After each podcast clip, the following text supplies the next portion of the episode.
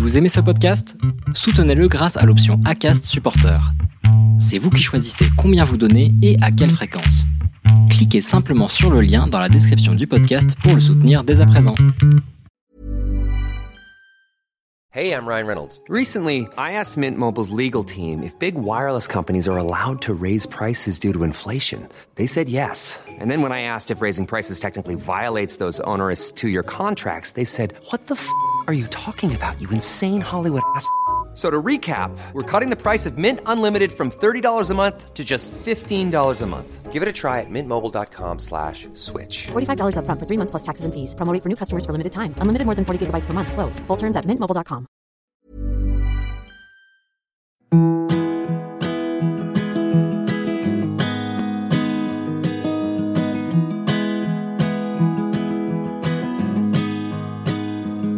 Bienvenue sur le podcast Les enfants vont bien. Ici, vous entendrez parler de PMA à l'étranger, de GPA, de conception artisanale, d'adoption et de bien d'autres termes qui accompagnent les parcours de conception de nos familles. Vous entendrez aussi et surtout des familles homoparentales, monoparentales par choix ou de fait, adoptantes, nous raconter leur parcours extraordinaire au sens littéral du terme vers la parentalité. Parce qu'en France, le chemin est bien avancé mais n'est pas encore abouti, je vous propose d'écouter des témoignages de nos quotidiens qui vont vous rassurer sur le fait que nos enfants vont bien. Dans ce premier épisode, je vous présenterai notre parcours, celui de notre famille, qui nous a permis aujourd'hui d'élever quatre magnifiques enfants. Je me présente, je m'appelle Constance, j'ai 38 ans.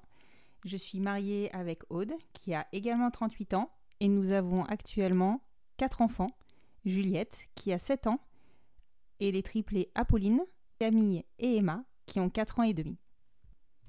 Nous nous sommes rencontrés au lycée avec Aude, c'était à peu près en 1997, et puis nous nous sommes retrouvés après d'autres histoires avec d'autres personnes euh, durant notre adolescence et euh, notre début de vie d'adulte, euh, vers 2005 de mémoire, date à partir de laquelle nous ne nous sommes plus quittés littéralement.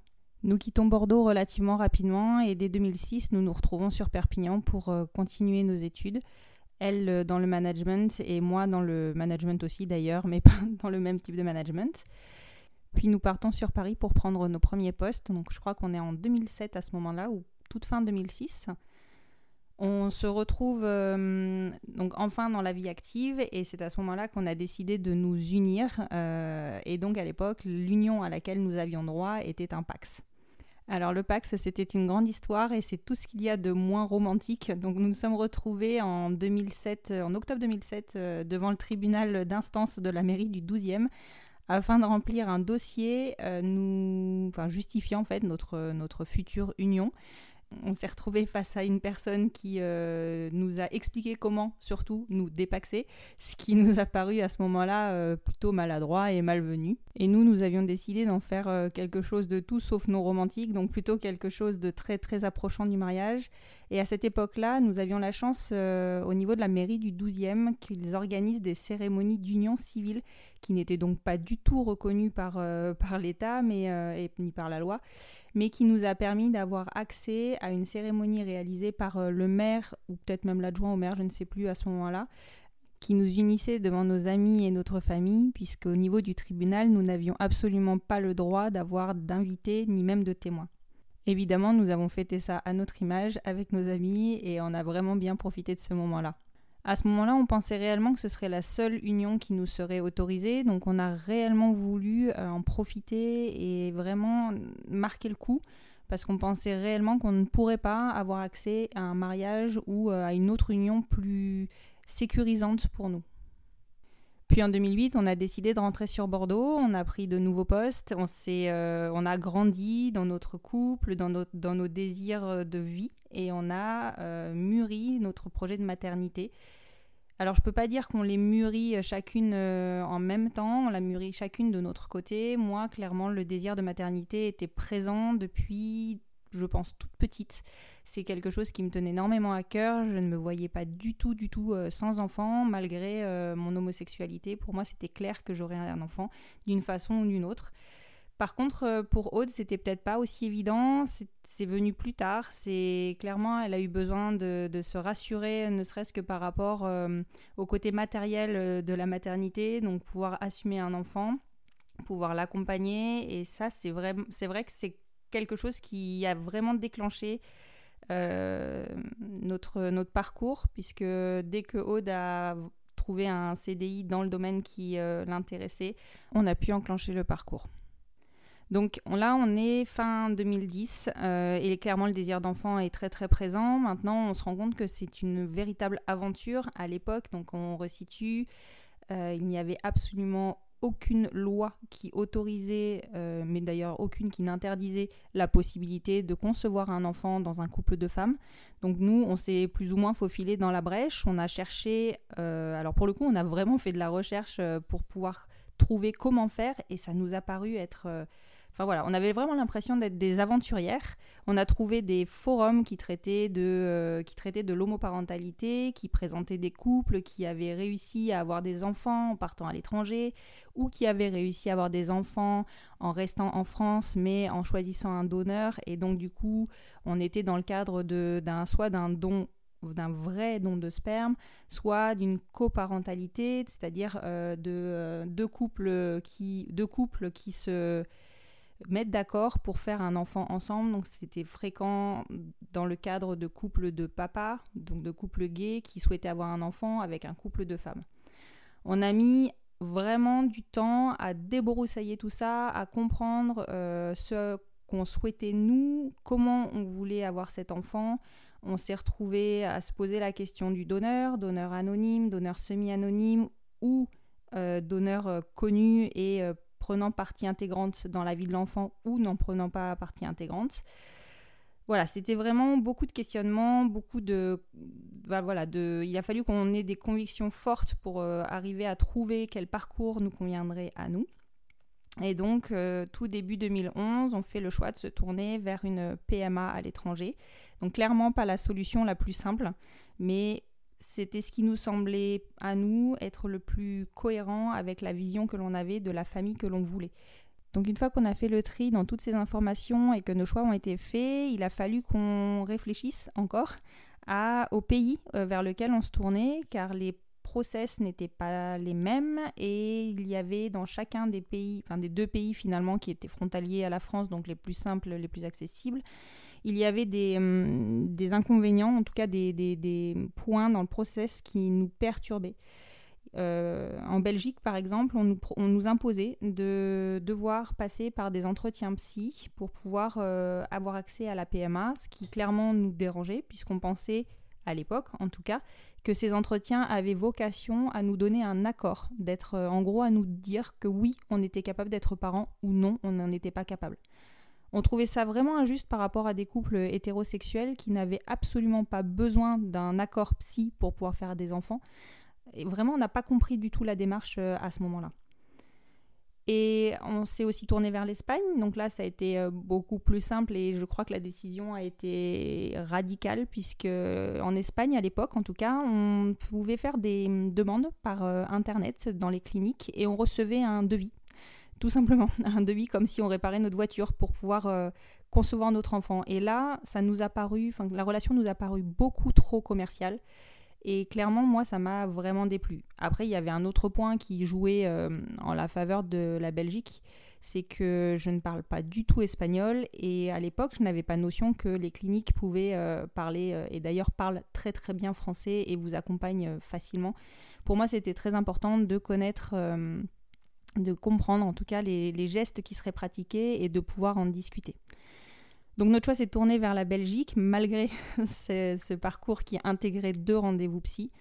Euh, et début 2011, nous avons envoyé des candidatures, puisque c'est comme ça euh, que ça se passe. Il fallait envoyer une demande de prise de rendez-vous avec une lettre de motivation.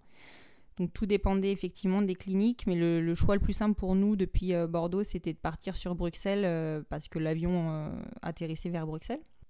Et donc nous avons fait notre première lettre de candidature, je crois, le 2 ou le 3 janvier 2011. À partir de ce moment-là, on nous avait annoncé un délai de traitement de la lettre euh, d'environ six mois. Donc bon, il fallait attendre. Et d'ailleurs, je crois que c'est le maître mot de ces parcours euh, PMA, c'est euh, l'attente, l'attente, l'attente, puis l'accélération, puis à nouveau l'attente. Et c'est vrai que c'est assez... voilà, ça demande beaucoup de patience. Pour moi qui suis relativement impatiente, voilà, j'ai beaucoup travaillé sur moi. Arrive le mois de juin, donc six mois après, je ne vois pas de réponse arriver, donc du coup je me permets de contacter à nouveau la clinique et de leur demander s'ils ont pu traiter ma lettre. Et là, euh, patatras, ils nous annoncent qu'il y a à nouveau, enfin qu'il y a beaucoup beaucoup de demandes et qu'il y a à nouveau euh, trois ou quatre mois de délai de plus. Donc, euh, vu ma patience, je me dis que je vais regarder, je vais me tourner vers d'autres cliniques, voir si éventuellement le parcours pourrait être plus court et je regarde, euh, je me tourne vers la clinique de, Charleroi, puisqu'en fait, le vol que l'on devait prendre, l'aéroport, se trouve à Charleroi pour arriver euh, en Belgique. Donc on va sur le grand hôpital de Charleroi. Et là, on, euh, on est accueilli par la clinique belge comme un couple, juste un couple quelconque, qui est infertile et qui a besoin d'aide pour concevoir. On a, il n'y a aucune notion de sexe euh, dans, dans, notre accueil. Et vraiment, on a été bluffé par, par, par la gentillesse et l'accompagnement qu'on a reçu euh, de la Belgique. Nous avons à ce moment-là la chance d'obtenir un rendez-vous sous à peine deux mois pour un premier contact avec euh, l'obstétricien qui nous suivra et donc un premier rendez-vous psy qu'ils ont la gentillesse de caler l'un après l'autre pour nous éviter de nous déplacer plusieurs fois et euh, nous éviter des frais euh, d'hôtel qui sont somme toute assez conséquents et à prendre en compte dans ce, dans ce parcours. Parce qu'on va pas se mentir, euh, c'est un parcours qui nécessite euh, de l'argent, beaucoup d'argent en fonction du nombre de tentatives dont on a besoin pour euh, arriver à concevoir notre bébé et qui a aussi une valeur différente en fonction des techniques utilisées. Notre premier rendez-vous a lieu en septembre 2011 avec le médecin qui nous suivra pendant tout le long de, cette, de ce parcours et nous rencontrons en premier lieu la psychologue. Donc on y va sans vous mentir avec enfin relativement en frein avec un peu la boule au ventre à se demander comment on va être jugé et finalement comment on va être mangé. Et il s'avère qu'on s'était complètement trompé sur ce, que, ce qui nous attendait et que l'objectif de ce rendez-vous était surtout de nous accompagner dans la suite, c'est-à-dire les questions que pourraient ou pourront nous poser nos enfants et euh, nous amener à réfléchir aux réponses qu'on pourra leur apporter savoir juste qu'on était bien, en gros, bien dans nos baskets avec notre décision. Et vraiment, encore une fois, l'accompagnement a été extrêmement bienveillant, extrêmement accompagnant et n'a jamais été jugeant. Donc au final, ce qu'on s'attendait à devoir avoir un, accord, donc presque passer un examen pour pouvoir euh, avoir cet enfant, il s'avère que ce n'était pas du tout, du tout euh, ce qui était, euh, enfin voilà, c'est pas du tout le sens de l'histoire. En suivant donc euh, rendez-vous avec notre gynéco qui nous dit que concrètement, donc il explique toutes les étapes, mm, notamment les techniques qui vont être envisagées, à savoir que donc comme dans un processus de PMA en France, me semble-t-il, on a droit à mm, on va commencer par des inséminations artificielles avec donneur et donneur que nous avons donc choisi euh, complètement anonyme. Euh, et ces inséminations artificielles en Belgique, de mémoire, on a droit à cinq tentatives. Donc bien sûr, cinq tentatives et payantes. Je suis désolée de ramener ça euh, à l'argent, mais mine de rien, ça joue énormément. Et si ces cinq tentatives s'avèrent être des échecs, on basculera sur des FIV. Donc là, évidemment, le budget n'a rien à voir. Et au niveau des FIV, on a droit à trois FIV de mémoire aussi. Du coup, euh, ce médecin très gentil nous donne euh, ses coordonnées, nous dit qu'on peut le contacter quand on veut si on a des questions. Il nous donne toute une liste de, de, de documents, non, d'examens à réaliser et il nous renvoie chez nous euh, bien gentiment en nous disant bah, Je vous revois le mois prochain je crois que c'était le mois prochain, oui c'est ça, donc en octobre 2011, avec euh, l'ensemble des examens réalisés. Donc là, le, parcours belge, lui, s'arrête à ce moment-là et il nous reste à trouver, par contre, et c'est pas la partie la plus simple, un gynécologue qui accepterait de nous suivre en France. Parce qu'il ne faut pas oublier qu'en France, donc c'est toujours interdit, comme ça l'est d'ailleurs actuellement, et que les gynécologues n'ont pas le droit de suivre des parcours à l'étranger pour des couples homosexuels. Donc on fait un peu le tour de, nos connaissances notamment et euh, bah, de, des gynécologues de Bordeaux et nous avons la chance de trouver quelqu'un qui, euh, qui sera, alors c'est peut-être pas très bien de dire ça, mais qui sera suffisamment intelligent pour euh, bien vouloir nous suivre. Et donc là, on peut mettre en place l'ensemble des ordonnances pour pouvoir passer les examens dont on a besoin pour accéder au parcours belge. Du coup, on repart un mois après avec tous les examens réalisés. Alors, je ne vais pas faire le détail des examens, mais bon, il y en a qui sont moins sympas que d'autres. Et on, a, on a notre deuxième rendez-vous, EPSI et gynéco. Idem, tout se passe euh, impeccablement. La psy euh, nous dit qu'on euh, fera des super parents, même si elle n'est pas dans le jugement, donc c'est extrêmement rassurant pour nous. Et l'obstétricien nous annonce qu'on peut commencer dès le cycle suivant.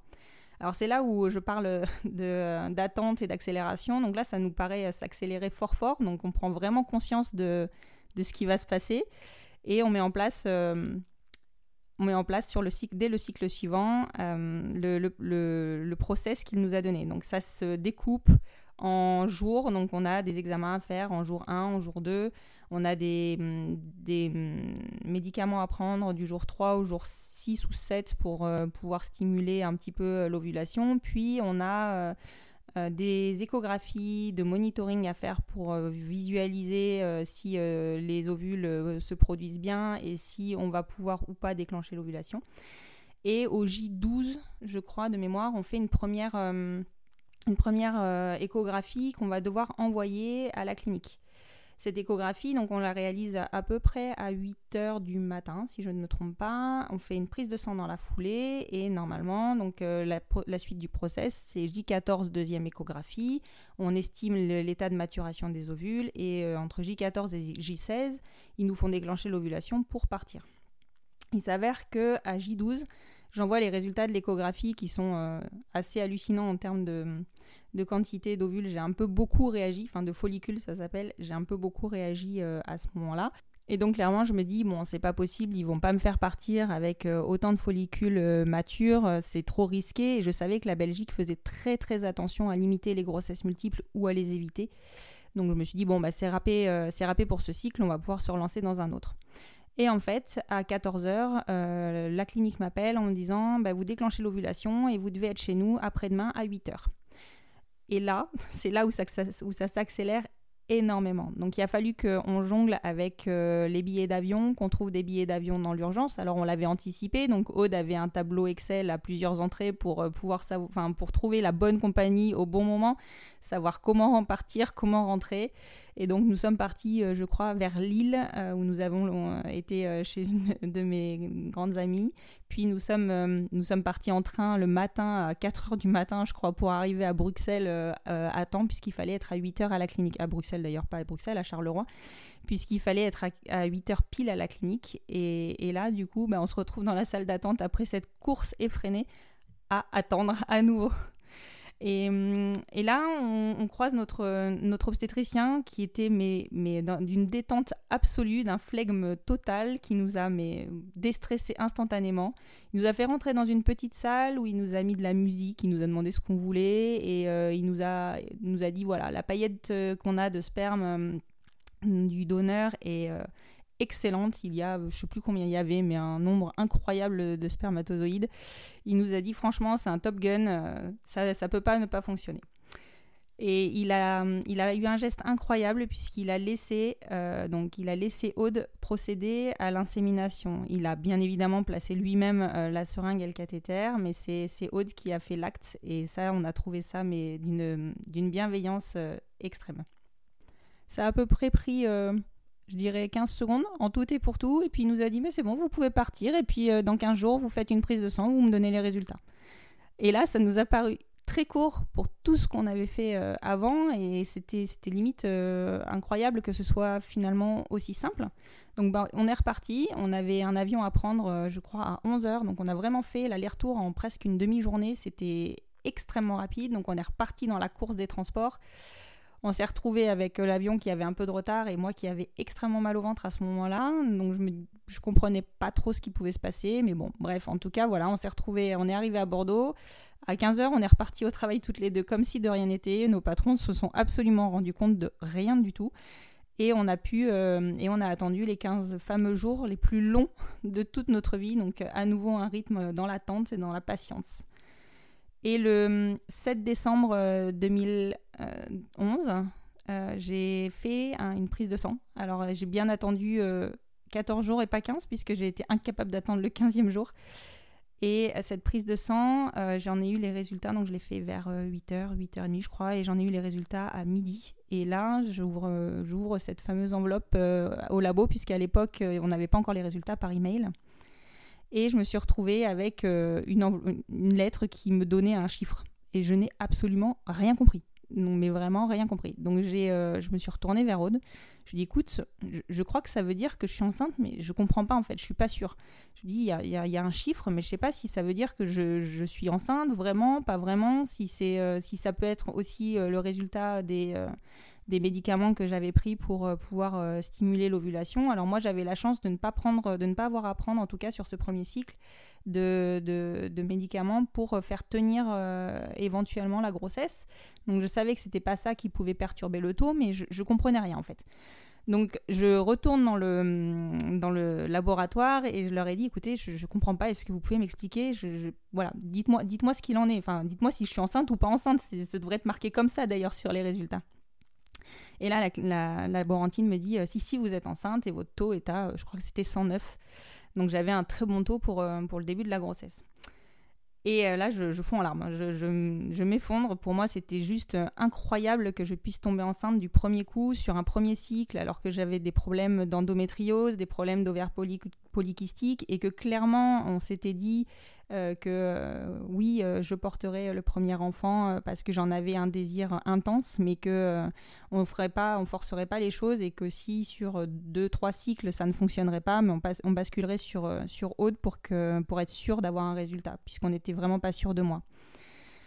Et là, euh, et là, du coup, euh, bah, s'enchaîne en fait le suivi classique d'une grossesse en France, euh, comme si, bah, comme si de rien n'était finalement. Donc, on retourne voir notre fameuse gynéco qui nous suit sur les 4, 5, 6 premiers mois, et puis en suivant, bah, on s'inscrit à la clinique à Bordeaux pour, pour l'accouchement, et on a, on a vécu une grossesse, on ne peut plus standard.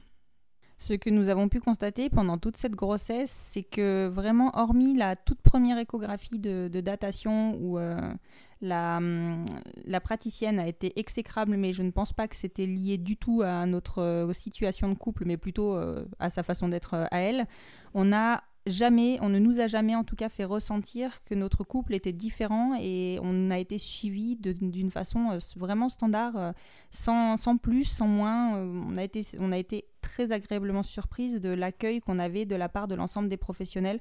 On n'avait même pas besoin de se présenter ou de présenter Aude comme étant la deuxième maman, c'était assez évident pour eux. Donc franchement, ça a été...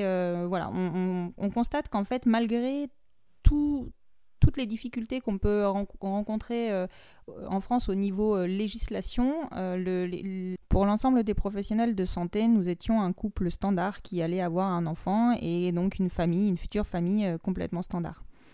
Je pense que le, point d'orgue de cette, reconnaissance a été le jour de la naissance de Juliette, donc qui est née en août 2012. Euh, où euh, la, sage-femme a insisté pour écrire nos deux noms sur le bracelet de naissance de Juliette, et ça, ça nous a énormément touchés. Il faut savoir qu'à ce moment-là, on est en 2012, il n'est donc absolument pas question de mariage pour tous, il n'est absolument pas question de reconnaissance de la deuxième maman. Et pour nous, il est évident que Juliette n'aura jamais de maman, mais n'en aura qu'une, biologique en tout cas, dans les faits. Mais par contre, au quotidien, elle aura bien ses deux mamans. Juliette grandit, nous construisons notre nouveau quotidien de famille. Nous ne ressentons à ce moment-là absolument pas le besoin de faire reconnaître Aude comme deuxième maman, même si nous savons et que nous avons une petite épée de Damoclès sur la tête, puisque sans reconnaissance de la deuxième maman, euh, s'il m'arrivait quelque chose, euh, Juliette ne serait pas remise à Aude pour euh, continuer son éducation, mais serait soumise à un jugement des affaires, enfin du tribunal des affaires familiales et à la bonne intelligence du juge des affaires familiales pour remettre Juliette à sa deuxième maman plutôt qu'à mes parents. Pour contrecarrer cela, on avait euh, anticipé un petit peu euh, les choses. On avait décidé de d'écrire un testament auprès d'un notaire. Alors on savait très bien que le testament n'aurait aucune valeur, euh, mais en tout cas il aurait au moins le mérite d'acter mes dernières volontés concernant l'éducation de Juliette. Arrive le printemps 2013 et toutes les manifestations qui ont anticipé et suivi le vote du mariage, enfin de la loi du mariage pour tous. Pour nous, c'était vraiment un aboutissement. On ne pouvait même pas croire que ça allait arriver euh, aussi rapidement. Euh, ce qu'on n'avait pas anticipé, par contre, c'était le recul du gouvernement concernant la, filiation des enfants euh, élevés, et, élevés dans des familles homosexuelles qui nous a considérablement corsé les choses. Donc en gros, le gouvernement n'a rien lâché sur le, mariage pour tous, mais par contre, il a lâché sur la filiation qui devait être directe et qui est devenue indirecte, nous obligeant à passer par euh, une adoption. Alors à l'époque, on ne savait même pas tout à fait quelle adoption pour euh, que la deuxième maman soit reconnue. Alors c'est clair qu'on était dans le progrès, mais ça ne nous a vraiment, vraiment pas simplifié les choses. On a un peu anticipé le vote de la loi avec Aude puisqu'on souhaitait se marier le plus rapidement possible après le vote de la loi, mais qu'il fallait respecter le délai de publication des bancs. Donc on a été s'inscrire à la mairie de Bordeaux en anticipé. Ils ont pris notre inscription alors qu'on n'a même pas précisé qu'on était un couple homosexuel. Et ils nous ont validé une date au 23 août 2013. À ce moment-là, on a aussi choisi de hum, baptiser Juliette euh, civilement parlant. Euh, donc il a fallu qu'on trouve une mairie qui accepte le baptême civil et on a un peu triché puisque pareil, on n'a absolument pas parlé d'Aude. À ce moment-là, le contexte politique était vraiment particulier et toute mairie de droite euh, se voulait, euh, à ce moment-là en tout cas, anti-mariage pour tous. Donc on avait un doute sur le fait que euh, le baptême serait autorisé dans le cadre de notre famille.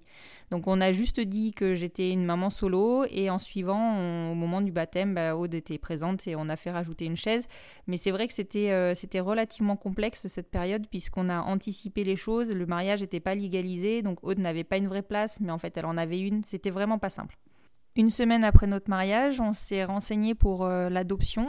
On a appelé des notaires, on a appelé des avocats, on a appelé le tribunal de grande instance qui donc prononce euh, les adoptions pour savoir euh, ce qu'on devait faire, quel dossier on devait remplir, en gros comment on devait s'en occuper.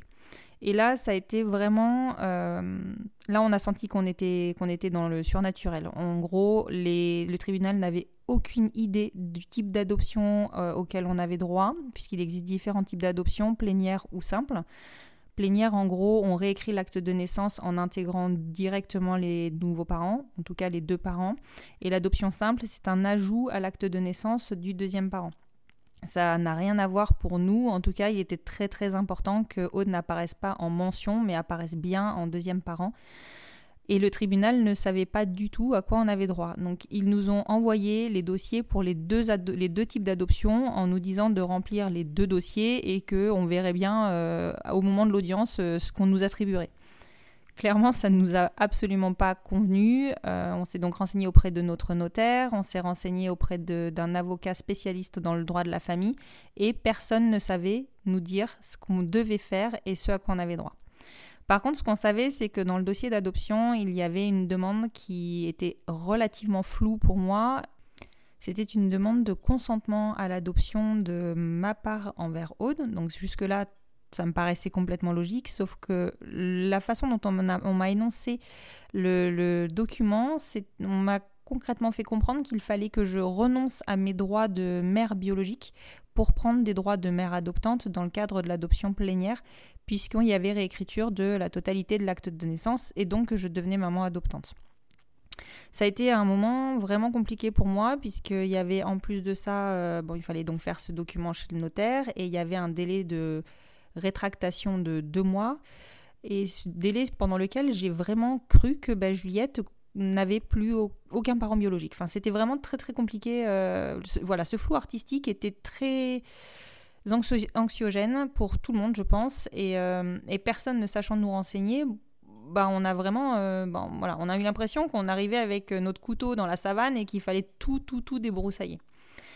On a rempli donc le dossier au mois de bah, pendant ces mois-là, donc septembre, octobre, euh, et on l'a déposé toute fin octobre euh, sur le tribunal de grande instance, euh, tribunal qui nous a donc refusé le dossier puisqu'il ne contenait pas de témoignages. Donc on ne pouvait pas deviner, c'était pas indiqué, mais concrètement dans notre cadre dans notre cadre d'adoption, on devait fournir des témoignages indiquant que Aude participait activement à la vie de la famille, aussi bien financièrement que dans son quotidien du coup, alors, on avait un peu anticipé ça, on se doutait que ça allait être nécessaire, donc on avait fait mettre beaucoup de factures d'achat de produits au nom de Aude. Et on a été voir l'ensemble des professionnels de santé, de crèches, d'institutions qui nous encadraient au quotidien pour leur demander leur témoignage. Parce qu'évidemment, c'est pas un témoignage de la, de la famille suffit pas oui, ils sont intéressés par euh, la vie de, euh, bah, nos parents euh, sur notre, quotidien, mais par contre, ce qui leur, les intéresse plus, c'est des témoignages de personnes garantes d'autorité. On a donc complété le dossier avec une dizaine de témoignages, puisqu'il en fallait minimum 10 de mémoire, et on a ajouté toutes les photos qui prouvaient que Aude bah, partageait réellement son quotidien avec Juliette et qu'elle en était la vraie deuxième maman. On a mis beaucoup de temps, je crois, à réunir tous ces témoignages. On a déposé le dossier en mars 2014. En mars 2014, euh, et on a et on a été convoqué pour une audience au 12 juin 2014. On avait fait donc le choix de ne fonctionner qu'avec un notaire et en nous adressant directement au procureur de la République, puisqu'il ne faut pas se mentir non plus, toute cette procédure a un vrai coût. Et c'est ça qui est ralent dans toute cette procédure, c'est qu'elle est vraiment conditionnée à un niveau de revenu, puisque on nous impose alors de devoir partir à l'étranger. Alors c'est un choix, hein, clairement c'est un choix, mais c'est un coût certain. Et derrière, on ne reconnaît pas notre filiation, on doit passer par une procédure qui nous coûte des frais de notaire, qui nous coûte des frais d'avocat pour les familles qui passent par des avocats. Donc nous, on avait fait le choix de tenter de passer juste euh, en nous adressant au procureur de la République et euh, en passant par notre notaire puisqu'on avait des documents obligatoires à fournir. Il s'avère que cette stratégie s'est avérée payante, mais je vous avoue que le 12 juin 2014, euh, on n'était vraiment, vraiment pas sereine. On avait eu écho de plusieurs euh, projets d'adoption qui avaient été refusés. On avait eu écho d'enquêtes de police dans des familles pour vérifier que la deuxième maman euh, vivait bien dans la famille et que l'enfant était épanoui, ce qui, somme toute, n'est pas du tout du ressort de la police de, pouvoir éventuellement émettre un jugement sur une famille. Enfin, c'est aberrant. Euh, et, on était, euh, je crois, dans les premières ou dans les premières euh, à passer sur le tribunal de, Bordeaux. Donc on n'avait aucune notion de, de l'inclinaison du tribunal de Bordeaux. On connaissait l'inclinaison politique de la mairie, mais on ne connaissait pas l'inclinaison du tribunal. Quand on s'est présenté à l'audience, on n'était vraiment pas fiers du tout. on s'est retrouvé face à, enfin, dans une salle de tribunal donc euh, à côté de, criminels, hein, soyons clairs, euh, puisqu'il y avait des audiences pour d'autres problématiques euh, sur les salles d'à côté, face à une chaire qui était hyper haute avec cinq femmes derrière les bureaux et le procureur de la République qui en l'occurrence était aussi une femme.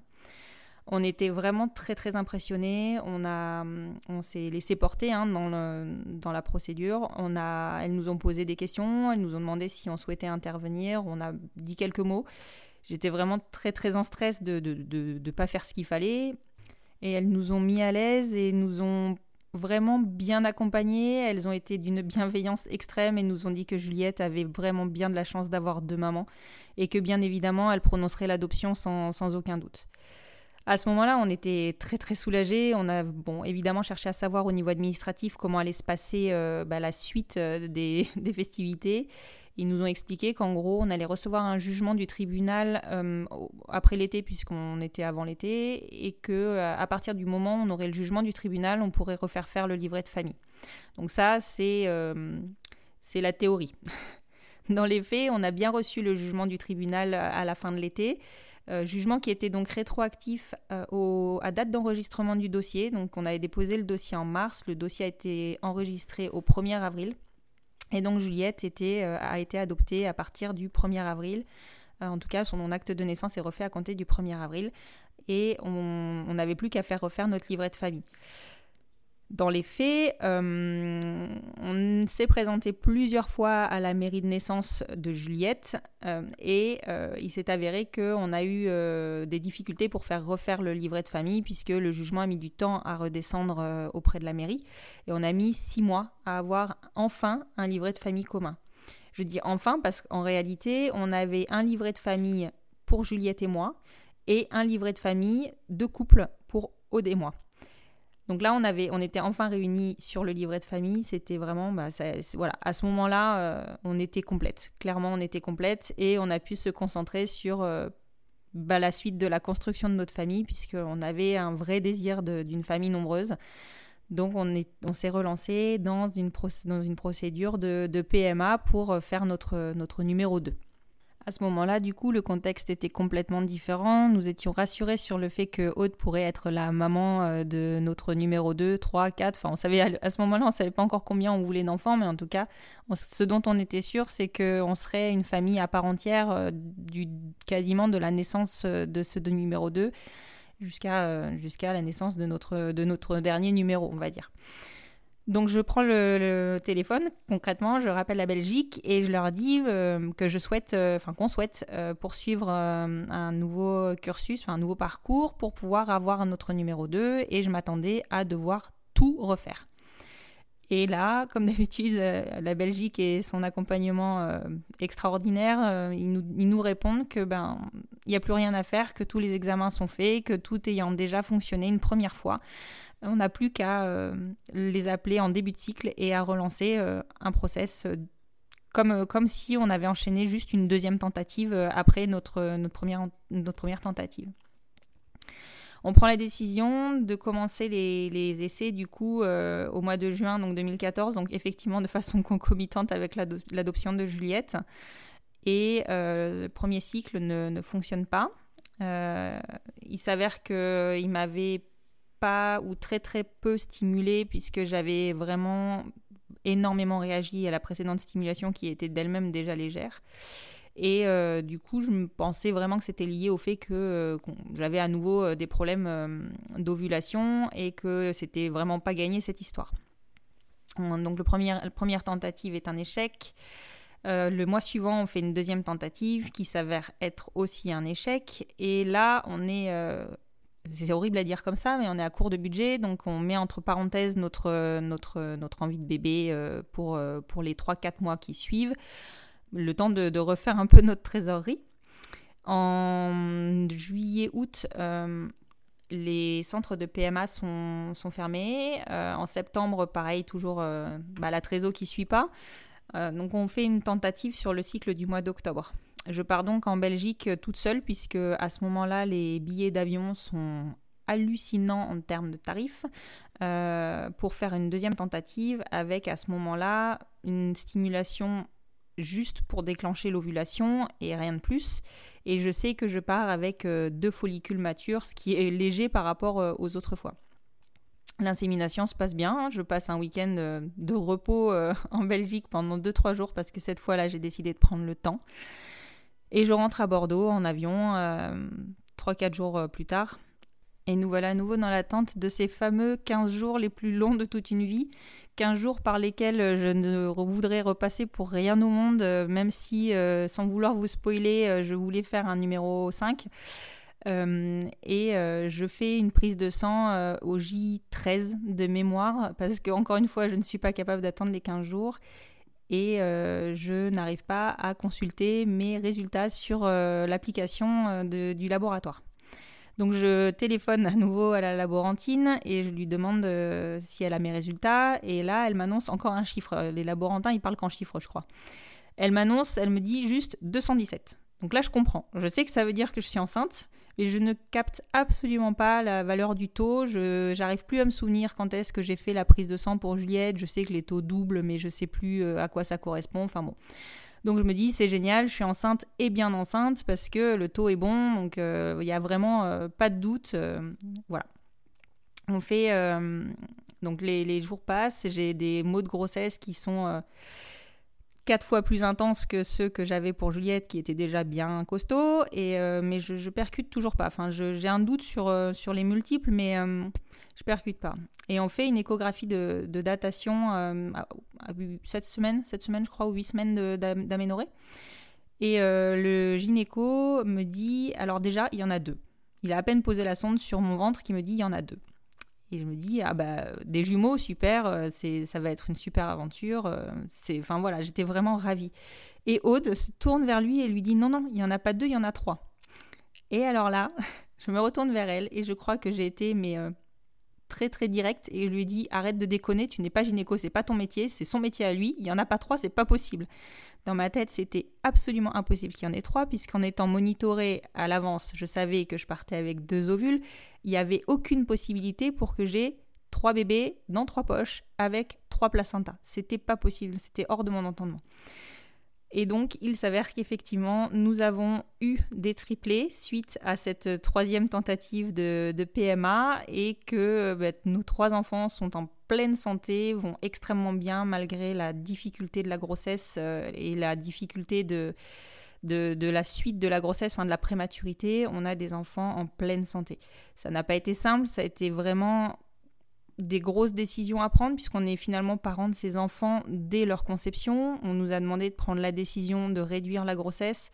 Et pour nous, c'était hors de notre entendement de pouvoir de faire toutes ces démarches pour concevoir un enfant et de lui ôter la vie euh, parce que il a, il a eu la malchance entre guillemets d'arriver à, à plusieurs. Donc on a pris du temps pour prendre ces décisions qui ont été vraiment vraiment difficiles, mais aujourd'hui on est extrêmement heureuse d'avoir ces trois petits bouts, plein de santé, plein de vie, qui, font, qui ont agrandi notre famille. Alors c'est une aventure de tous les jours, mais euh, aujourd'hui je pense que les gens ne nous voient plus par la particularité de notre couple et ils nous admirent plutôt par, euh, la particularité globale de notre famille. Ils voient bien que nos enfants sont en pleine santé qu'ils sont épanouis, qu'elles ont une joie de vivre intense et que nos enfants sont bah, des enfants comme tous les autres enfants au final sur cette grossesse pour euh, l'accompagnement de la grossesse comme dans l'accompagnement de la prématurité, puis dans l'accompagnement des filles euh, au niveau de, la crèche. Nous n'avons jamais à nouveau ressenti une quelconque discrimination liée à notre euh, parcours familial ou parcours de conception. Et nous avons été accueillis, soignés, accompagnés dans les mêmes circonstances qu'un couple hétérosexuel. Alors que nous nous étions promis que nous lancerions l'adoption des triplés dès les six mois des enfants, puisque la loi nous impose un, délai de six mois avant de pouvoir euh, faire parvenir le dossier euh, auprès du tribunal d'instance pour pouvoir prouver en fait que Aude bien, euh, intervient bien au quotidien dans la vie des enfants. Euh, donc on s'était promis de le faire au plus tôt et euh, ben voilà le tourbillon des triplés, le tourbillon de la vie en général, euh, surtout avec ben, une petite qui Juliette avait deux ans et demi au moment de la naissance des triplés puisqu'elles sont nées en mai 2015. On a lancé la procédure d'adoption seulement en, en mars 2016, le temps de trouver le temps justement de remplir les dossiers, de relancer toute la session de témoignages. Et là, il s'avère qu'en fait, euh, quand on, est déjà passé par, euh, l'adoption, le tribunal nous convoque à une, euh, audience, il nous donne un avis de positif ou, pas. Enfin, en l'occurrence, là, c'était un avis favorable à l'adoption de, la suite de la fratrie et nous dit qu'il n'est pas nécessaire de se présenter à l'audience puisque concrètement, bah, l'adoption va être validée de fait. Donc l'adoption des triplés, le dossier a été déposé en mars 2016. Il a été enregistré au 2 août 2016. Donc là, c'est là qu'on se rend compte que les délais se sont considérablement euh, allongés entre, Juliette et, les triplés. Euh, l'audience était en septembre 2016 et nous avons euh, obtenu un jugement un mois après, donc octobre 2016, rétroactif à l'enregistrement du dossier, donc au 2 août 2016. Depuis le 2 août, les filles sont officiellement, euh, ont officiellement deux mamans. Aude euh, est, maman de quatre enfants, au même titre que moi. Elle apparaît dans notre livret de famille commun, puisqu'à nouveau, nous avions deux livrets de famille. Un livret de famille avec Aude et Juliette et moi, et un livret de famille avec moi et les triplés. À ce moment-là, j'avais carrément deux premiers enfants, puisque j'avais mon premier enfant sur mon livret de famille euh, de mariage et un premier enfant sur mon livret de famille de maman solo, euh, qui était donc Apolline, la première née des triplés. Bref, on a régularisé tout ça. Ça a été un peu plus rapide pour l'obtention du livret de famille, mais toujours pareil, des délais assez longs pour que le jugement redescende auprès de la mairie de naissance des enfants. Et euh, depuis, je crois que c'est mars 2017, nous avons un livret de famille commun et nous sommes une famille commune, classique, avec deux parents, puisque c'est le terme qui est indiqué sur le livret de famille. Et, euh, Et voilà, pour nous, notre famille est au complet. Maintenant que les adoptions sont prononcées, nous n'aurons très certainement pas de numéro 5. Je ne spoile rien du tout. C'est un vrai choix de notre part euh, de, de, de, bah, de nous arrêter à, à, quatre enfants. Après, il y a un point que je n'ai pas évoqué encore avec vous qui tient du fait, euh, du choix en fait de, de la maman qui porterait. Le, premier enfant, il était évident que ce serait moi puisque j'avais vraiment un désir hyper important de, grossesse et de, ressentir euh, mon bébé, de ressentir euh, euh, bah, cette, cette construction de maternité. Mais on s'était dit que bah, très certainement le, deuxième ce serait Aude qui donc m'a laissé la main sur le numéro 2 puisqu'elle se sentait pas prête à ce moment-là. Et ce numéro 2, donc, s'étant transformé en 2, 3, 4, ben, clairement, euh, je lui ai pas franchement laissé la place. Donc, oui, euh, si effectivement, à un moment donné, Aude décide qu'elle a envie ou, ou présente l'envie euh, forte de, d'avoir un enfant qu'elle porterait, il n'y a aucun problème et nous aurons donc à ce moment-là peut-être un, numéro 5, mais aujourd'hui notre famille est clairement au complet, les démarches pour nous sont derrière nous et on va vraiment profiter de, notre vie à, à 6.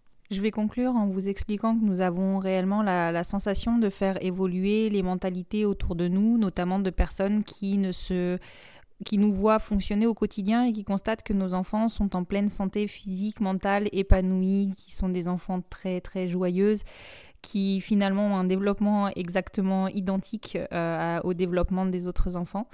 Clairement, pour nous, c'est hum, les, remarques et les réflexions des, gens qui, nous, qui sont capables de nous dire que, ben, oui, enfin, qu'ils constatent que, alors ça pourrait, on pourrait considérer ça comme étant discriminant, mais pour nous, c'est une vraie victoire. On, a vraiment euh, eu des, des, moments forts où euh, on a croisé des personnes qui consentaient vraiment réfractaires, des personnes peut-être d'autres générations qui nous ont dit clairement que bah, Juliette avait de la chance d'avoir deux mamans en fin de conversation et pour nous ça c'était vraiment une grosse victoire. C'est la fin de cet épisode, j'espère qu'il vous aura plu. Je vous remercie d'avoir pris le temps de nous écouter, de découvrir notre parcours et je vous retrouve dès la semaine prochaine avec nos premiers invités. Bonne journée à vous.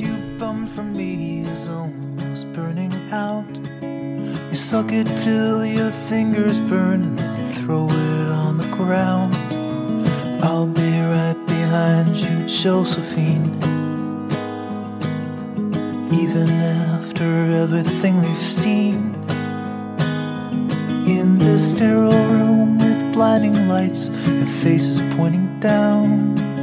I only wanna scream, but still I just can't make a sound. Now hold my hand, hold my breath.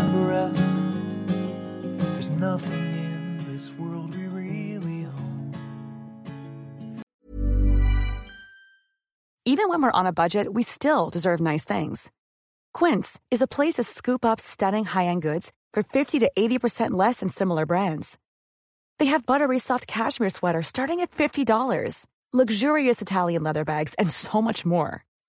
Plus, Quince only works with factories that use safe, ethical, and responsible manufacturing.